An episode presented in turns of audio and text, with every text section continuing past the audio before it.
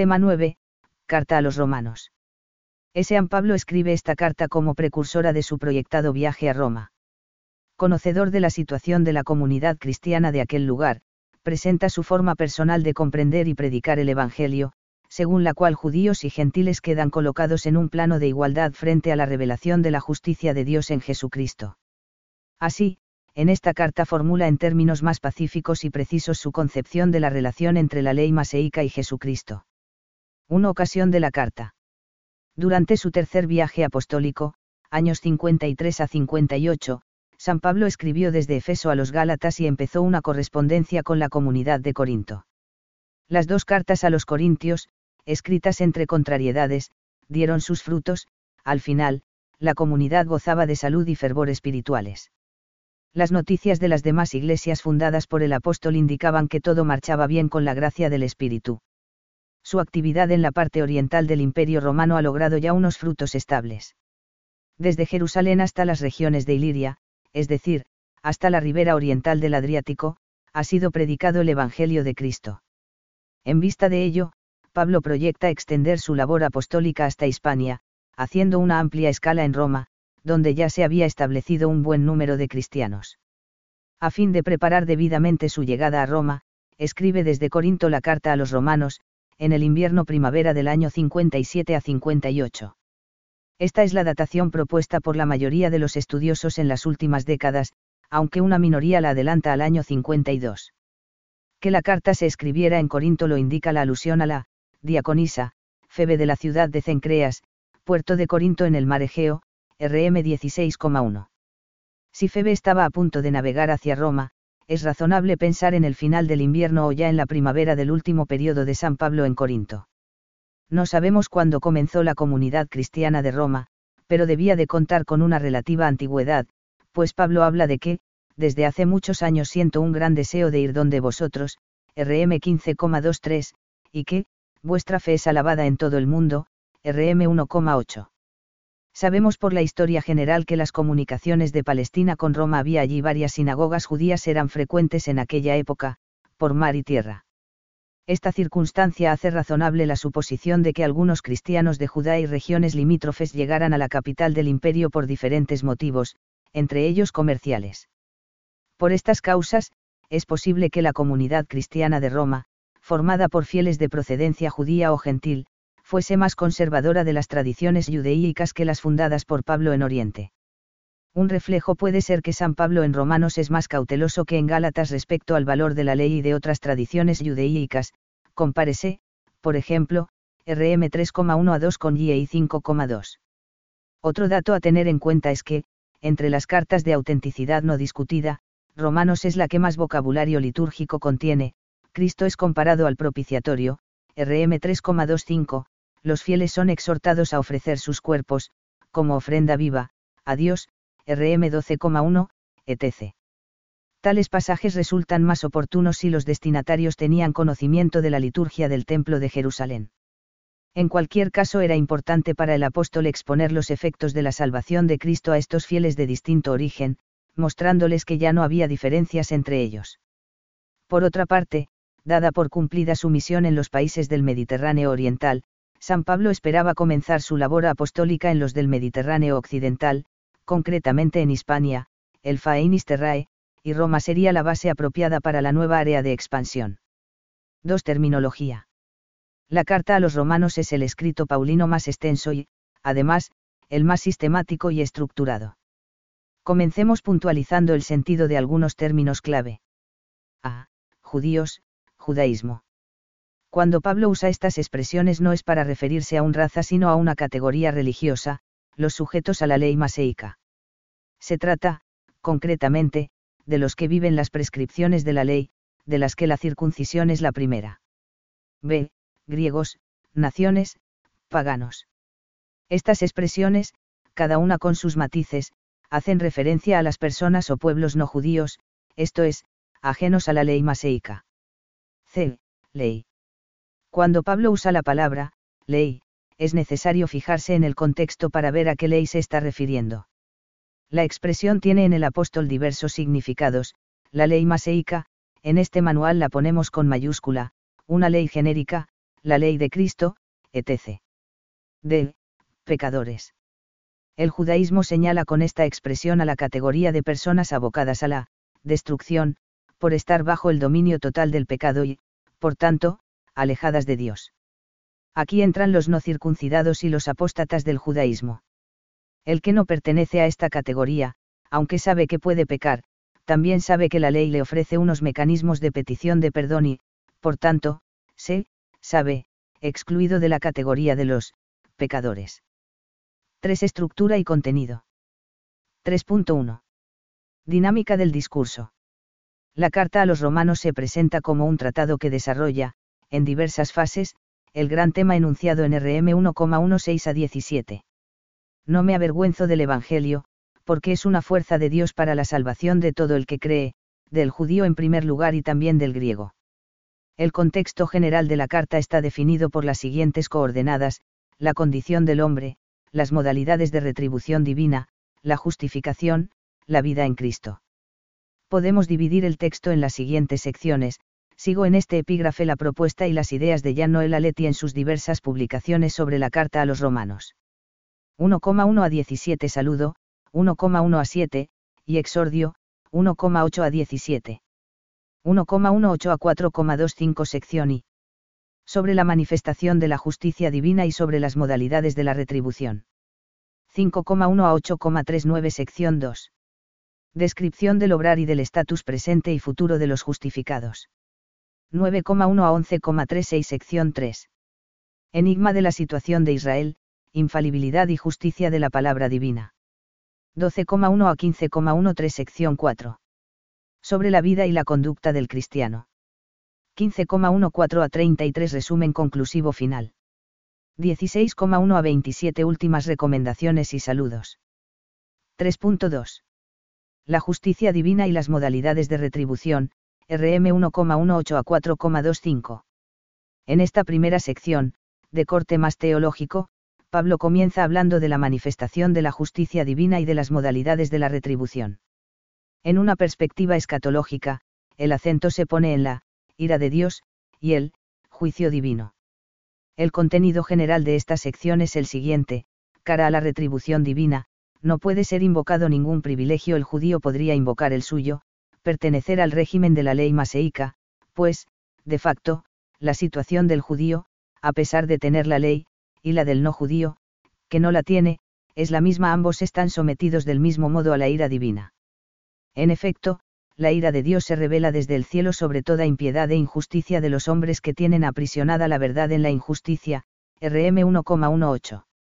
La argumentación se desarrolla siguiendo estos pasos. RM 1,18 a 2,29. La justicia de Dios consiste en castigar a los malvados y premiar a los buenos. Los principios de retribución divina, según las categorías bíblicas y judías, son. Cada uno es juzgado por sus obras. Imparcialidad en el juicio, expresada con las palabras, gloria, honor y paz a todo el que haga el bien, como existen dos regímenes, con ley y sin ley, esto implica que cada uno será juzgado según su régimen, el judío, según su cumplimiento de la ley, el no judío, según su adecuación a lo que le dice su conciencia. La retribución se hará según las intenciones secretas, o sea, según el propio corazón, esto implica que solo Dios puede retribuir con justicia, porque solo Él ve tanto las obras como lo que hay en los corazones. Las categorías de las personas que merecen ser retribuidas con castigo y que, de hecho, como afirma la misma escritura, ya lo han recibido en el pasado son los que obran el mal y lo aprueban.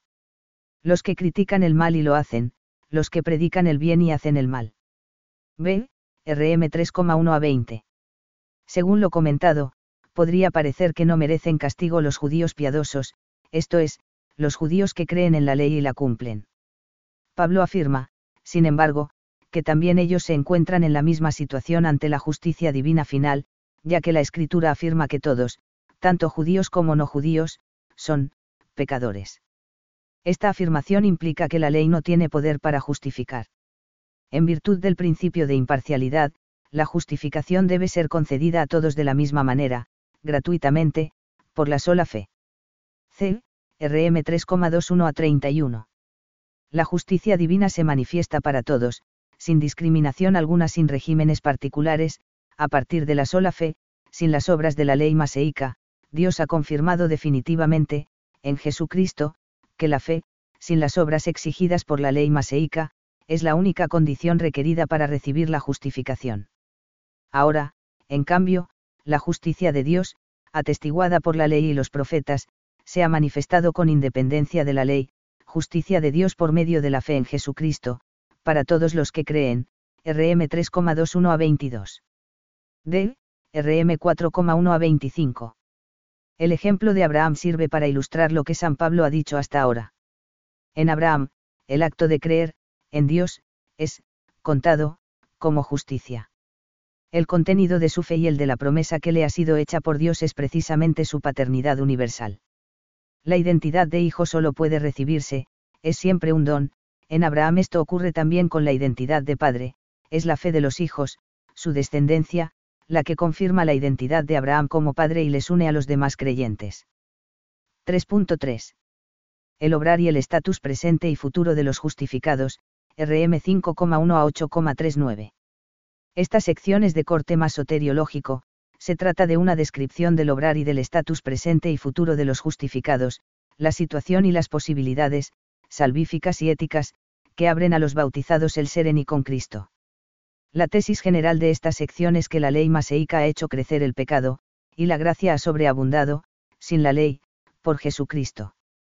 La ley se introdujo para que se multiplicara la caída, pero una vez que se multiplicó el pecado, sobreabundó la gracia, para que, así como reinó el pecado por la muerte, así también reinase la gracia por medio de la justicia para vida eterna por nuestro Señor Jesucristo, RM 5,20 a 21. RM 5,1 a 21. La nueva situación de los justificados consiste en la paz con Dios y en la esperanza, 5,1 a 11. Esta está basada en que el amor de Dios ha sido derramado en nuestros corazones. Cristo ha muerto por nosotros, impíos y pecadores, Él nos salvará. Explicación de los motivos de la nueva situación a través de la comparación, Adán-Cristo, 5,12 a 21. Adán representa la economía del pecado, que conduce a la muerte, Cristo representa la economía de la gracia, que lleva a la vida. Superioridad infinita de la obra de la gracia sobre los efectos del pecado. Desarrollo comparativo de las posteridades de Adán y Cristo. Los capítulos 6 y 8 están dedicados a describir la nueva humanidad. El capítulo 7 describe la vieja humanidad. B. RM 6,1 a 7,6 los bautizados ya no pueden permanecer en el pecado, pues han muerto al pecado y están vivos en barra con Cristo, 6,1 a 14. ¿Y qué diremos? Tendremos que permanecer en el pecado para que la gracia se multiplique. De ninguna manera. Los que hemos muerto al pecado, ¿cómo vamos a vivir todavía en él? Entonces, ¿qué? Pecaremos, ya que no estamos bajo la ley sino bajo la gracia. De ninguna manera, RM 612.15 liberados del pecado, los bautizados ya no viven en licencia, sino que están al servicio de Dios y de la justicia, 6,15 a 23. C. RM 7,7 a 25. La ley es santa, pero provoca el deseo, aunque no la transgresión. La ley, está al servicio, del pecado, y no puede sacar a los hombres de su debilidad radical. El pecado, seductor y engañoso, se sirve de ella. Precisamente en eso es donde la ley revela el carácter engañoso del pecado. La ley no engaña, no es pecaminosa, 7,7 a 13. ¿Qué diremos, entonces? Que la ley es pecado. De ninguna manera. Sin embargo, yo no conocí el pecado más que a través de la ley, porque no habría conocido la concupiscencia, si la ley no dijese, no desearás. Entonces lo que es bueno se ha convertido en muerte para mí. De ninguna manera pero el pecado, para mostrarse como tal, produjo en mí la muerte por medio del bien, para que el pecado llegase a su colmo por medio del precepto, RM 7,7.13. Descripción de la ruptura provocada en él, yo, manipulado por el pecado. Se trata de un, yo, que conoce y quiere el mandato divino, pero que se siente impotente para cumplirlo. El sujeto de la mala acción es el pecado que habita en él, yo, y que le impide hacer el bien que desea, 7,14 a 23. D. RM 8,1 a 39. Dios ha hecho, a través de Cristo, lo que la ley no puede hacer, los creyentes han recibido el Espíritu y, con él, la filiación, la herencia. Así pues, no hay ya ninguna condenación para los que están en Cristo Jesús. Porque la ley del Espíritu de la vida que está en Cristo Jesús te ha liberado de la ley del pecado y de la muerte. Porque estoy convencido de que los padecimientos del tiempo presente no son comparables con la gloria futura que se va a manifestar en nosotros, RM 812.18. Los bautizados son guiados por el Espíritu gracias el exceso del acontecimiento Jesucristo, y por eso son capaces de una acción ética que conduce a la vida. Pero si viven de manera carnal, morirán, RM 8,1 a 17. Los sufrimientos presentes sufrimientos de, todo lo creado, que está bajo los efectos de la ley del pecado y de la muerte no impiden la gloria futura, RM 8,18 a 30. Al final de toda la unidad RM 5 a 8, Pablo retoma brevemente todo lo dicho con unas palabras que expresan con fuerza su fe y su esperanza, Dios nos ha dado todo en Jesucristo, y nada podrá separarnos de él, RM 8,31 a 39. 3.4. Enigma de la situación de Israel, RM 9,1 a 11,36. RM 9,1 a 5. Pablo plantea el enigma de la situación de Israel, a los israelitas pertenece la adopción de hijos y la gloria y la alianza y la legislación y el culto y las promesas, de ellos son los patriarcas y de ellos según la carne desciende Cristo, y, sin embargo, no han aceptado a Cristo. ¿Por qué? ¿Qué pasará entonces con los planes de Dios? ¿Y qué pasará con ellos? 98b, RM 9,6 a 29. En estos versículos, Pablo habla de la lógica inaudita de la elección divina. La palabra divina es infalible y justa, o sea, la palabra de Dios, su plan de salvación, no ha fracasado, y esto lo dice la misma palabra, la escritura. No es que la palabra de Dios haya quedado incumplida, RM 9,6. Pablo razona que no todos en Israel son hijos de la promesa, el Israel elegido es el que ha creído en el Evangelio, el resto, y a ellos se suman los paganos que han creído, su, no llamada, había sido provisional. C. RM 9,30 a 10,21. La razón de la situación de Israel hay que buscarla en el propio Israel, culpable de haber rechazado la justicia de Dios revelada por el Evangelio, por Jesucristo, igual a la salvación concedida por la fe en Cristo. Este rechazo es en realidad rechazo de la única vía de salvación que Dios quería para Israel y para toda la humanidad, igual a Israel prefiere la Torá a Cristo.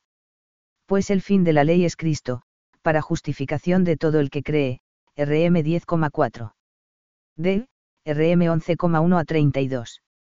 La situación de rechazo no es definitiva, Dios va a salvar a su pueblo. Entonces digo yo, es que Dios rechazó a su pueblo. De ninguna manera. RM 11,1. El tropiezo, provisional, tiene una razón y una función, mostrar misericordia a las naciones. RM 11,33 a 36. Resumen conclusivo, la sabiduría inaudita de Dios es lo bastante poderosa como para sacar provecho del tropiezo de unos y de otros, salvándolos a todos. 3.5 sobre la vida y la conducta del cristiano, RM 12,1 a 15,13. En la sección 4 de la carta, Pablo aplica la doctrina anteriormente expuesta a la vida y conducta del cristiano. Exigencias morales de la fe, de la vida en el espíritu, 12,1 a 13,14, consejos prácticos para conducirse en medio del mundo, todavía irredento, pero al que hay que llevar a la salvación, 14,1 a 15,13. 4. Enseñanza. San Pablo escribió dos cartas sobre la salvación gratuita que Dios ha concedido por medio de Jesucristo a quienes creen en Él. La primera es la carta a los Gálatas, en el momento álgido de la polémica con los judaizantes.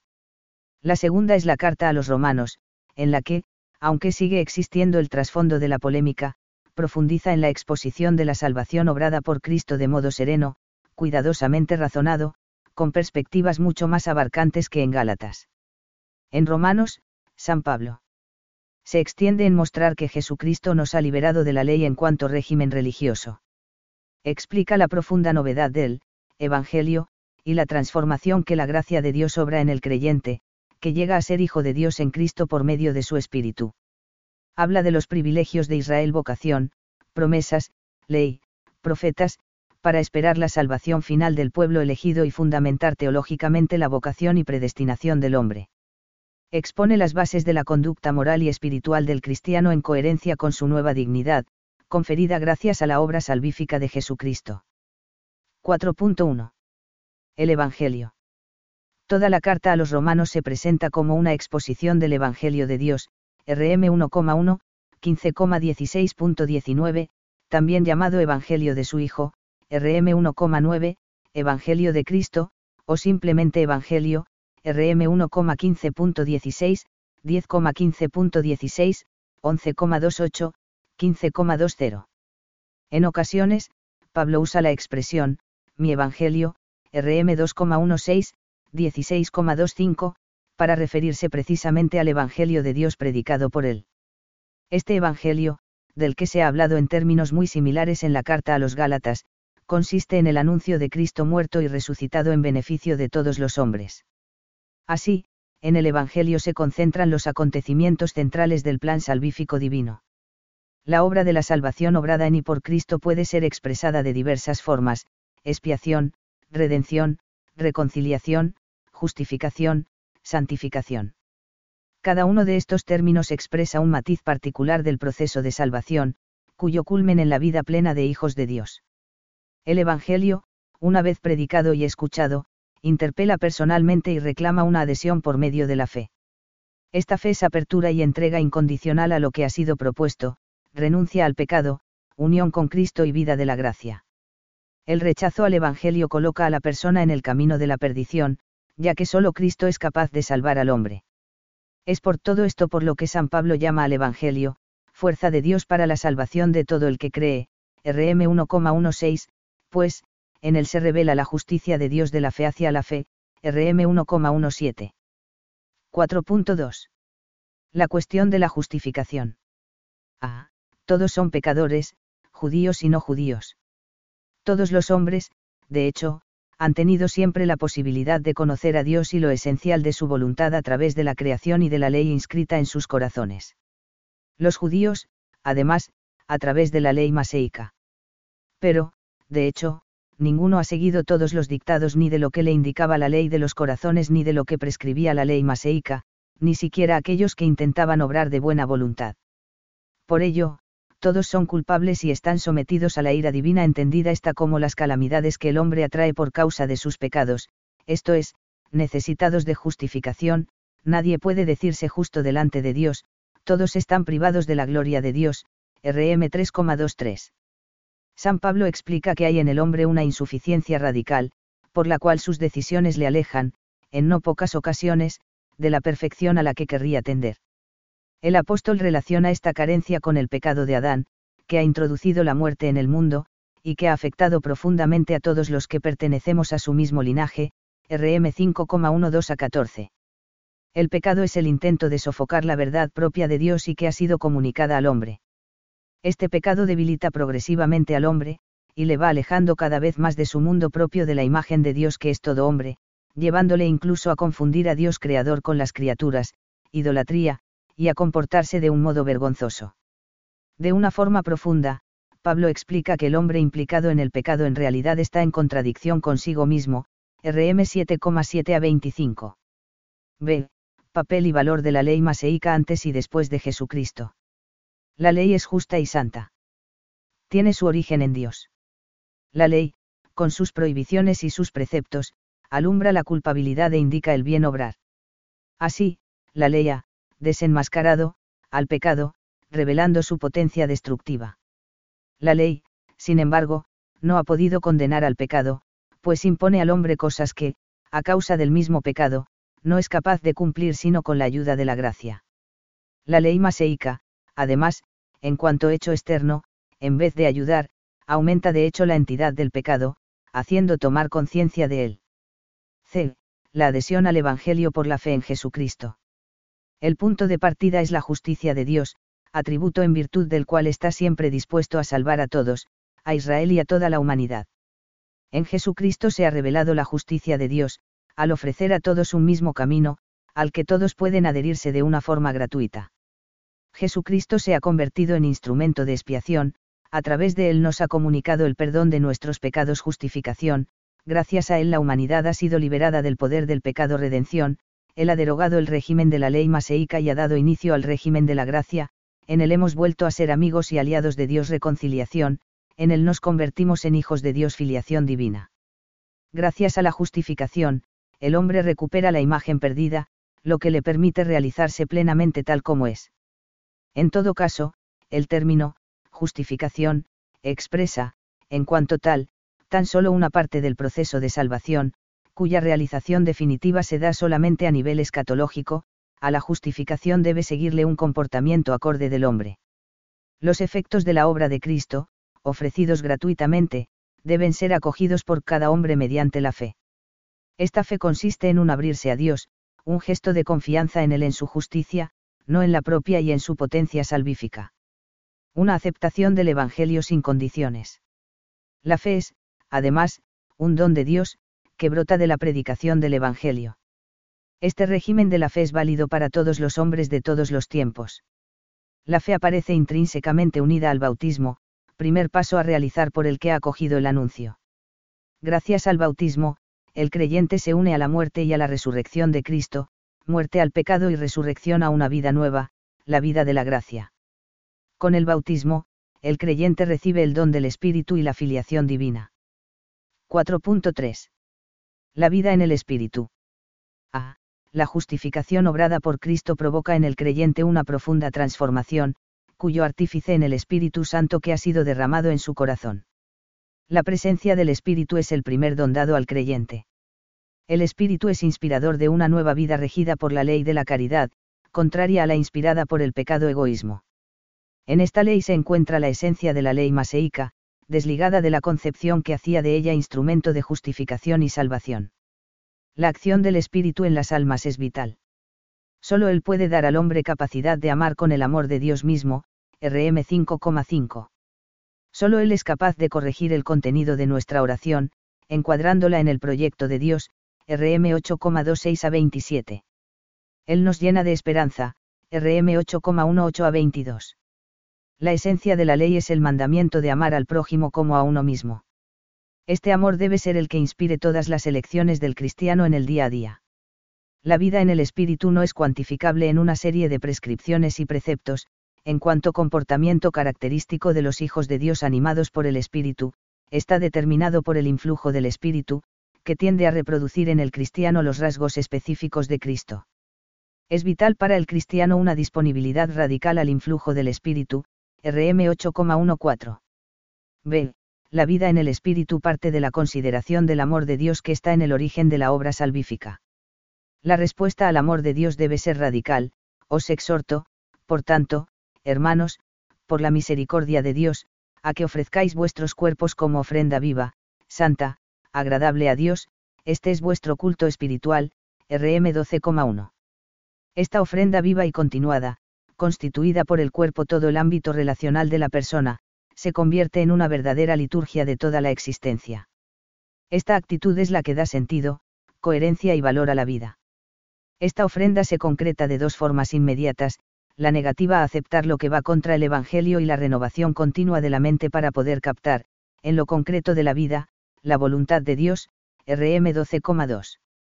A discernir la voluntad de Dios ayuda también la convergencia en la unidad cristiana de todos los dones particulares que Dios ha otorgado, RM 12,3 a 8.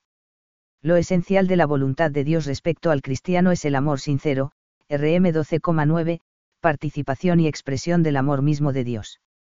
Este amor se manifiesta en apertura a todos, en disponibilidad, en acogida sin límites, en resistencia a dejarse vencer por el mal, RM 12,21. El amor al prójimo tiene una manifestación muy concreta en la relación entre los fuertes y los débiles, en la actitud de respeto y de ponerse en las circunstancias del prójimo, y en el hacerse don para el otro. Nosotros, los fuertes, debemos sobrellevar las flaquezas de los débiles, y no complacernos a nosotros mismos. Que cada uno de nosotros agrade al prójimo buscando su bien y su edificación. Pues tampoco Cristo buscó su complacencia, antes bien, como está escrito, los ultrajes de los que te ultrajaban cayeron sobre mí, RM 15,1 a 3. La voluntad de Dios hace referencia también a la vida en sociedad, respetar y obedecer a los gobernantes, cuya autoridad les viene de Dios mismo, y contribuir al bien común con el resto de ciudadanos, RM 13,1 a 7. RM 16 se nos ofrece como una aplicación concreta de amor sincero y desvelo por el prójimo. En esas líneas, Pablo se explaya en recomendaciones, elogios y saludos, que reflejan una atención personal y una plasmación concreta del contenido del Evangelio. 4.4. Israel y la Iglesia. San Pablo aborda, en los capítulos 9 a 11, la compleja cuestión de la situación de los miembros del pueblo de Israel que no han creído en Cristo, cómo compaginar la justificación por la fe en Jesucristo con las promesas hechas al pueblo elegido, porque algunos judíos no han aceptado a Cristo como Mesías, si la ley debía llevarles a él, ¿qué será de ellos ahora? Las reflexiones del apóstol en torno a este tema le llevan a considerar la trascendencia de Dios, el cual está presente y obra en la historia, aunque permaneciendo inaccesible. Punto firme es que el plan de salvación no ha fracasado, la palabra de Dios es infalible y justa. El pueblo de Dios continúa. Israel, no todos sus miembros, al buscar su propia justicia derivada de la ejecución de la ley, no ha sido fiel a su vocación. Esta infidelidad ha sido la ocasión para que la misericordia divina se dirija a los gentiles. De hecho, este era el plan inicial de Dios, que todos se integrasen en un mismo pueblo, la Iglesia, el nuevo Israel. En realidad, los hijos de la promesa son los que han acogido a Cristo. La ley tenía esa función, llevar a Cristo, ellos son el verdadero Israel. En todo caso, Dios es fiel, ha elegido al pueblo de Israel y no le va a dar la espalda. No lo ha repudiado. En el futuro, el pueblo de Israel aceptará a Cristo como Mesías, y todo Israel se salvará. RM 11,26. Los gentiles convertidos al cristianismo deben conservar siempre un sincero agradecimiento hacia el pueblo de Israel, ellos han sido injertados en el olivo del antiguo pueblo judío, el cual sigue siendo la raíz santa, RM 11,16.